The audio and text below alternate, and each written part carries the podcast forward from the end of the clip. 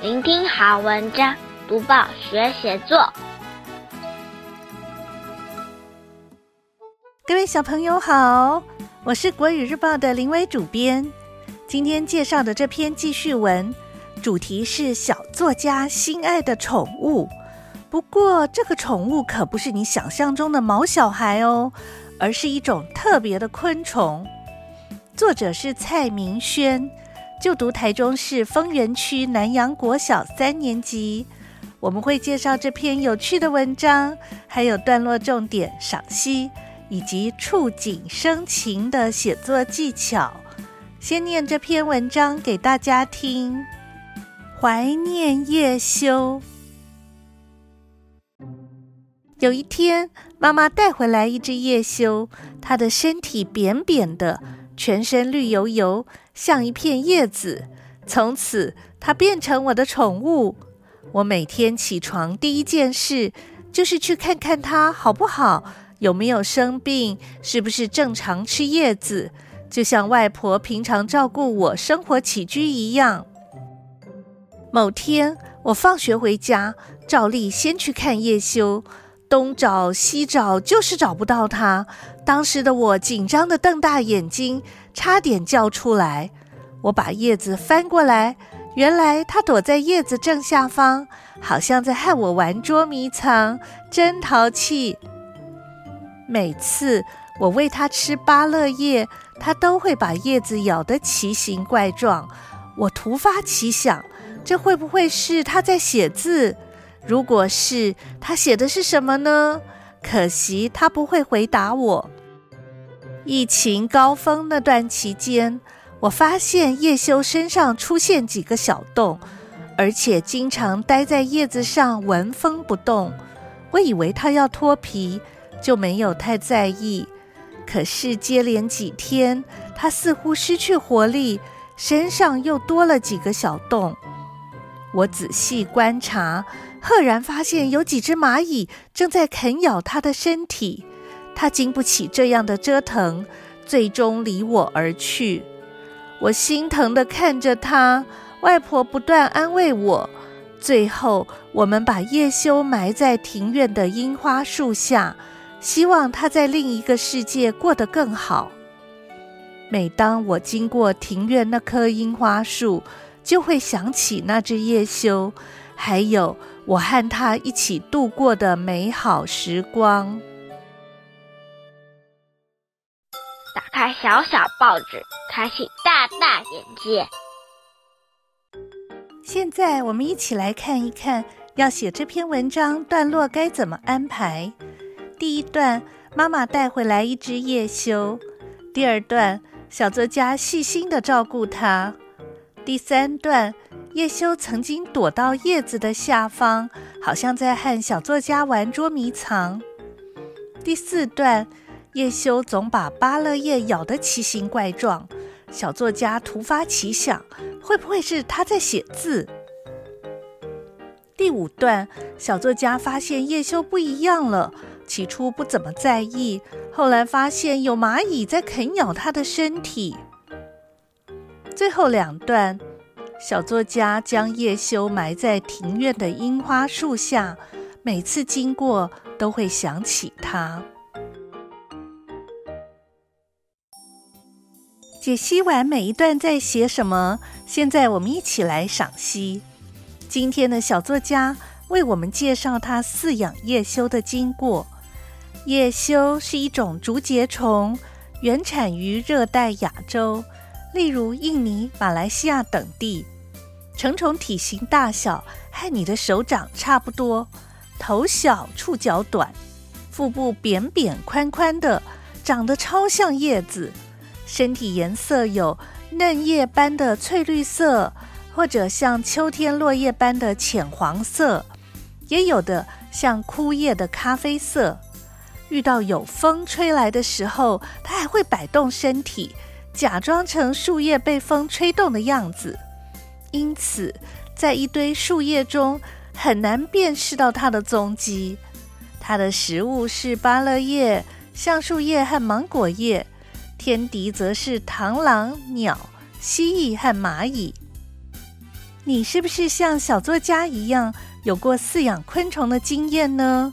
相信不少小朋友因为家人买回来的菜上有菜虫，留下来照顾，所以养过文白蝶。有的人可能在家附近就有一片树林，所以养过独角仙或者锹形虫。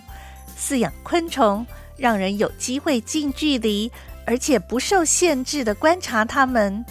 了解昆虫的习性和它的生命周期，还可以增加亲子间的话题呢。不过，虽然养昆虫有这些好处，饲养之前还是要先了解你要养的昆虫有什么习性，也就是它到底喜欢吃什么，不能吃什么，喜欢住在什么地方，在什么情况下会让它生病甚至死亡。万一实在没有时间继续照料它，可以怎么安排？事前做好这些功课，相信你可以和你的昆虫朋友度过一段美好时光。至于经常出现在家里的昆虫，比如蚂蚁、蚊子、蟑螂、苍蝇或者跳蚤，又该怎么处理呢？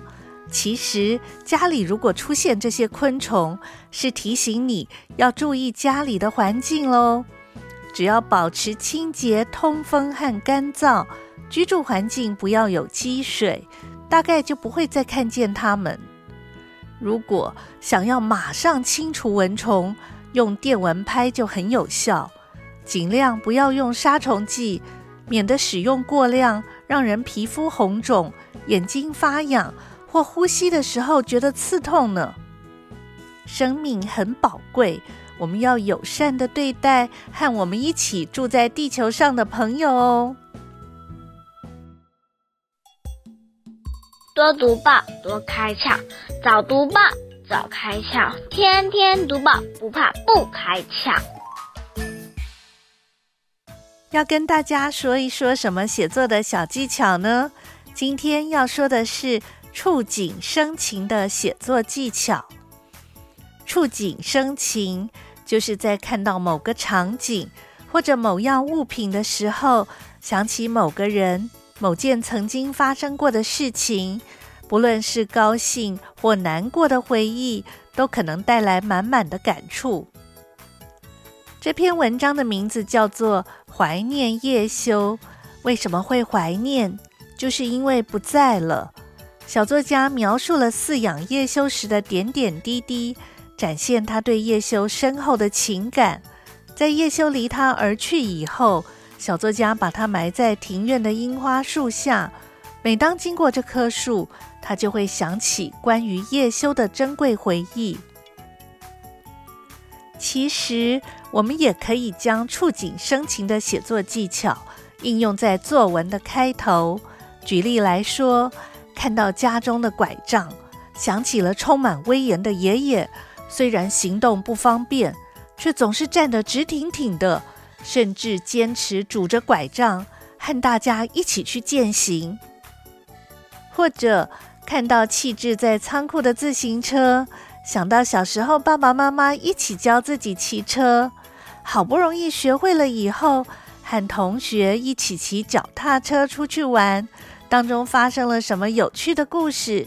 这些都是触景生情带来的回忆哦。借由触景生情的写作技巧，可以让你的作文有更多变化，也能够在进入正题以前，为读者带来更多的好奇心。下次你想要描写某个人或者某件事以前，不妨先想想看。你和他之间有没有什么重要的回忆，或者是一看见某样东西就会联想到对方呢？运用这个方法，可以让你写的文章更充满感情。在怀念叶修当中，小作家细心照顾竹节虫，就像外婆平常照顾他生活起居那样的细心，但竹节虫最终还是离他而去。即使不是因为蚂蚁啃咬的意外，竹节虫的寿命大约也是几个月到一年多。不同动物的寿命的平均值都不大相同。林良爷爷在《国语日报周刊》第一千零八十五期的头版写过一篇叫做《动物的寿命》，当中提到了猫、狗、乌龟、仙鹤、大象、鲸鱼等动物，还有人类的寿命。来听听看林良爷爷是怎么写的：家里养的猫和狗寿命都没我们久，狗能活到十三四，猫能活到十八九。长寿动物像乌龟，活过百年不稀奇。仙鹤生命也算长，都能活四十以上。块头很大的动物。生命也都不算短，大象能活八十几，鲸鱼能活七十年。我们人类的寿命从前能活六七十，现在慢慢的延长，活到百岁有的是。多读报，多写作，让我们看见更好的自己。说完林良爷爷写的《动物的寿命》，也介绍完《怀念叶修》这篇文章，包括它的文体、段落重点、文章赏析，还有写作技巧。